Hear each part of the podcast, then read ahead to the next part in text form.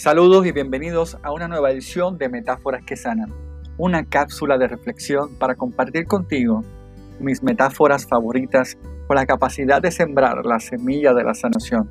Soy el doctor Iván Correa y es un placer para mí conversar contigo.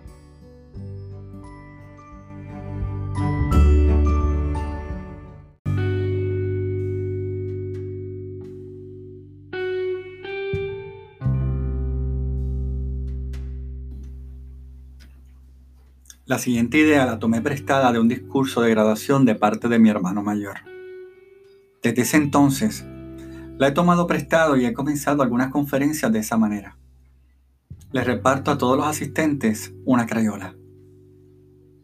Si estuvieras en una de esas conferencias, tendrías la oportunidad de elegir tu color favorito. Y en unos momentos te pediría que tomaras la crayola y la acercaras a tu nariz. Cerraras los ojos y acto seguido te preguntaría, ¿a qué te recuerda ese olor? La mayoría de las personas que hacen esto conmigo, el olor lo lleva al kinder o jardín de niños. Es ese momento mágico en el que todo era posible. Podrías ser lo que quisieras, desde una bailarina, bombero, actor y algunos hasta superhéroes. Todo era válido y en nuestra mente de niño nada era imposible. Eso, antes de los deberías y los se supones, que nos empieza a poner límites.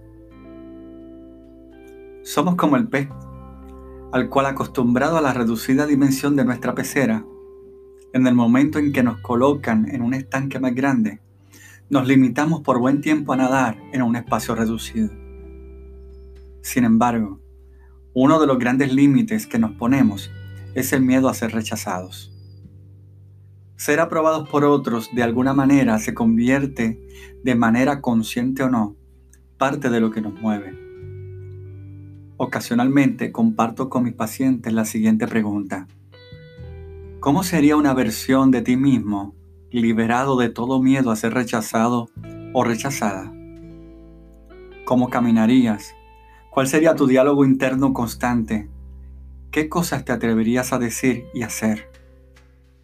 Hoy, conéctate con ese pequeño o pequeña que en algún momento conoció la capacidad de expresar lo que sentía de manera honesta y libre, antes de los se supones y antes de los debería.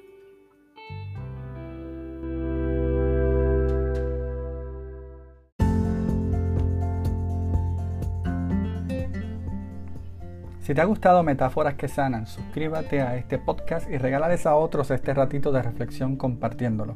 Te invito también a que visites mi página doctorivancorreapr.com para servicios de consejería profesional y que me busques en las redes sociales y me digas de qué temas te gustaría que habláramos. Búscame en Instagram como Iván Correa PR y en Facebook como Doctor Iván Correa. Gracias y hasta la próxima.